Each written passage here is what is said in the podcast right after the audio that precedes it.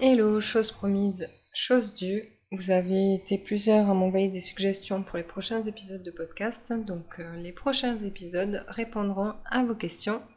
Et on commence par mon parcours professionnel et pourquoi euh, j'en suis amenée à accompagner des femmes. Bonne écoute Avant de commencer, si vous entendez un petit peu de bruit, ce sont des oiseaux, des perroquets, un petit peu de vent, c'est les Antilles et euh, les fenêtres sont ouvertes donc ça donne un petit peu côté nature.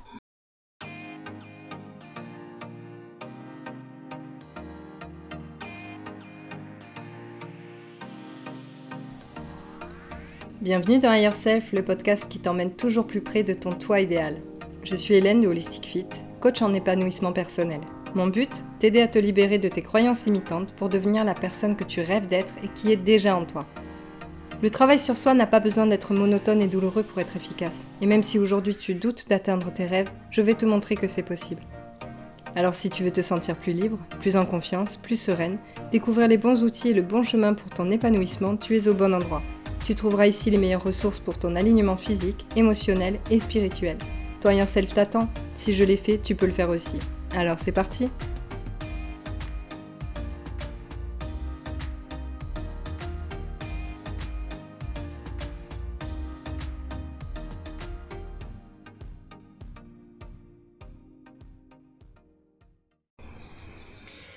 Alors, pour celles et ceux qui n'ont peut-être jamais écouté encore d'épisodes de podcast Higher Self ou qui ne me connaissent pas, euh, j'ai toujours baigné dans la psychologie, dans l'énergétique, la métaphysique, la spiritualité et l'ésotérisme avec ma famille.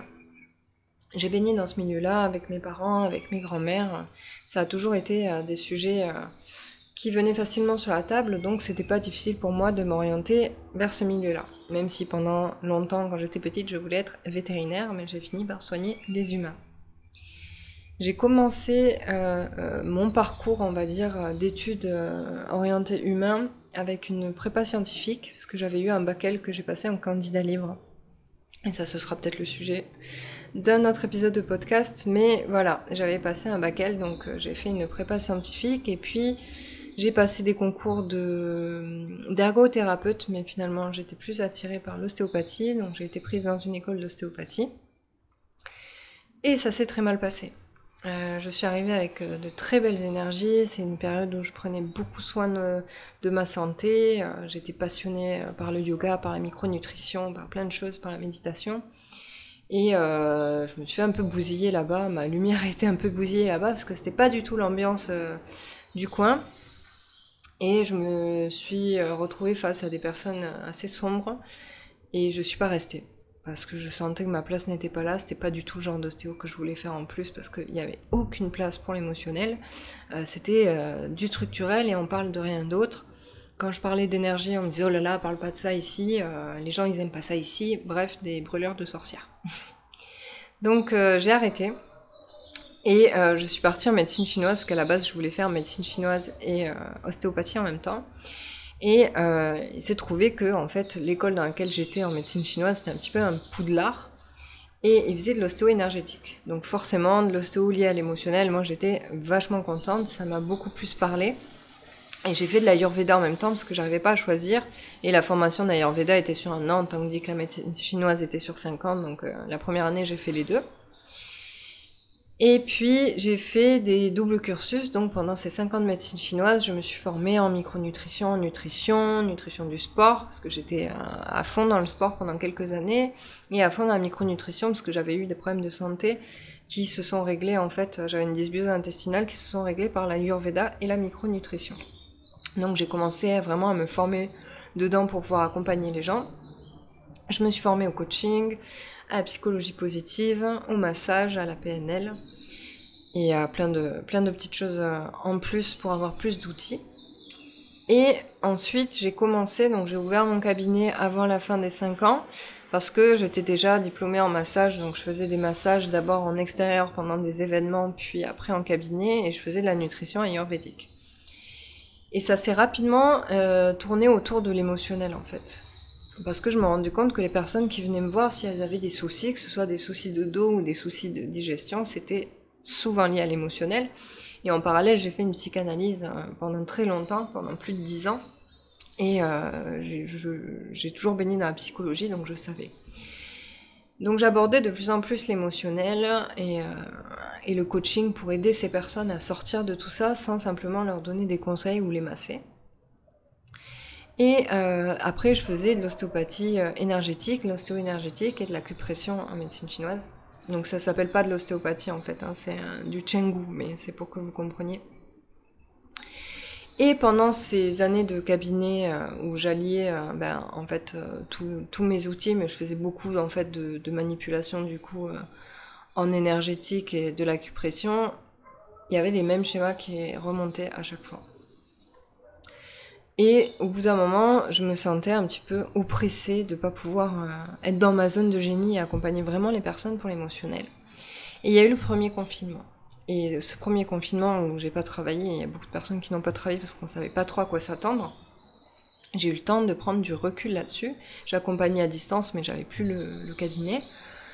Et je me suis vraiment rendu compte que, en fait, euh, accompagner en cabinet, ça me drainait.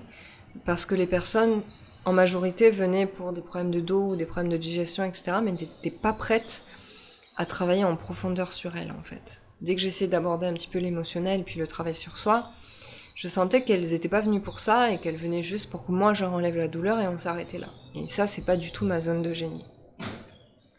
Donc j'ai fait de plus en plus d'accompagnement en coaching et j'ai commencé à me former en féminin sacré, en EFT et plusieurs outils, mais surtout en féminin sacré. Pourquoi? Parce que je me suis rendu compte que les femmes qui venaient au cabinet elles avaient des schémas qui se répétaient et qui étaient liés à une méconnaissance de leur féminin sacré et à des mémoires qui bloquaient tout. Et ces problématiques-là qui revenaient le plus, c'était la peur de prendre sa place, de s'affirmer, donc euh, elles le voyaient pas. Mais les, problématiques qu'elles me racontaient, c'était lié au fait qu'en fait, elles ne s'affirmaient pas. Elles avaient l'impression que c'était les personnes autour d'elles qui leur faisaient du mal ou qui les faisaient souffrir. Mais en fait, c'est elles qui prenaient pas leur place tout simplement.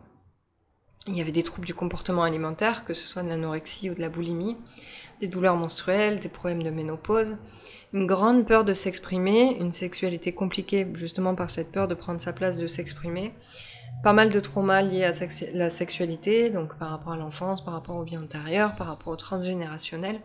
Il y a beaucoup de choses qui tournaient autour de ça et je savais très bien que c'était le féminin sacré qu'il fallait leur proposer et que moi, euh, sur le plan de l'acupression, j'allais pas faire grand chose parce qu'il fallait travailler en profondeur. Donc je me suis formée, formée, formée pour euh, accompagner déjà avec des soins, donc des soins énergétiques pour libérer cette mémoire cellulaire, et puis après de leur faire travailler sur leur féminin sacré avec du coaching en féminin sacré qui est par l'alignement aux archétypes.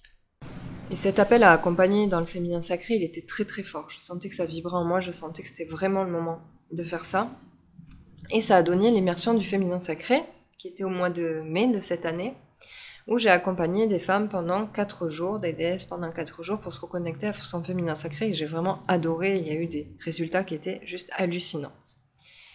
Donc forcément, j'ai eu envie de créer quelque chose de plus grand, qui est l'Académie des déesses, qui est en ce moment euh, ouverte. Et cette académie, donc, elle va allier le coaching, la thérapie et la sororité avec les cercles de femmes. C'est orienté épanouissement personnel et spiritualité pour vivre pleinement la magie de son féminin, mais c'est aussi orienté libération des mémoires.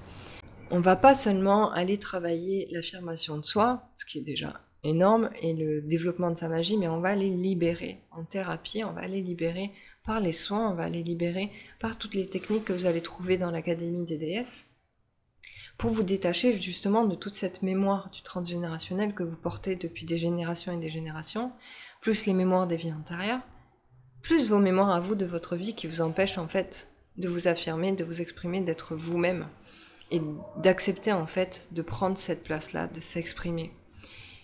Il y a énormément de blocages qui sont dus à ce défaut d'incarnation, cette peur de s'incarner, cette peur de vivre sa sexualité complètement, parce qu'il y a ces peurs euh, qui sont liées aux mémoires cellulaires, hein, d'être brûlé, d'être chassé. Il y a ces peurs d'être battue, d'être tue, parce qu'une femme ne s'exprime pas, parce qu'une femme n'a pas le droit d'utiliser euh, ses dons, parce qu'une femme euh, doit rester à une certaine place. Et tout ça, ça reste dans la mémoire cellulaire, et ça t'empêche après de t'exprimer et de t'aligner comme tu le voudrais. Voilà, donc aujourd'hui j'accompagne pas seulement des femmes, j'accompagne en féminin sacré, mais j'accompagne des hommes et des femmes aussi vers leur higher self pour qu'ils puissent trouver ce qui bloque, qu'on puisse le libérer ensemble et qu'ils puissent s'aligner pour vivre la vie qu'ils méritent et ne plus se cacher et arrêter de, de jouer petit en fait, alors que le potentiel il est là, la créativité elle est là, il demande qu'à s'exprimer. Donc je vous attends dans l'Académie des déesses qui va fermer ses portes le 14 décembre. A très vite.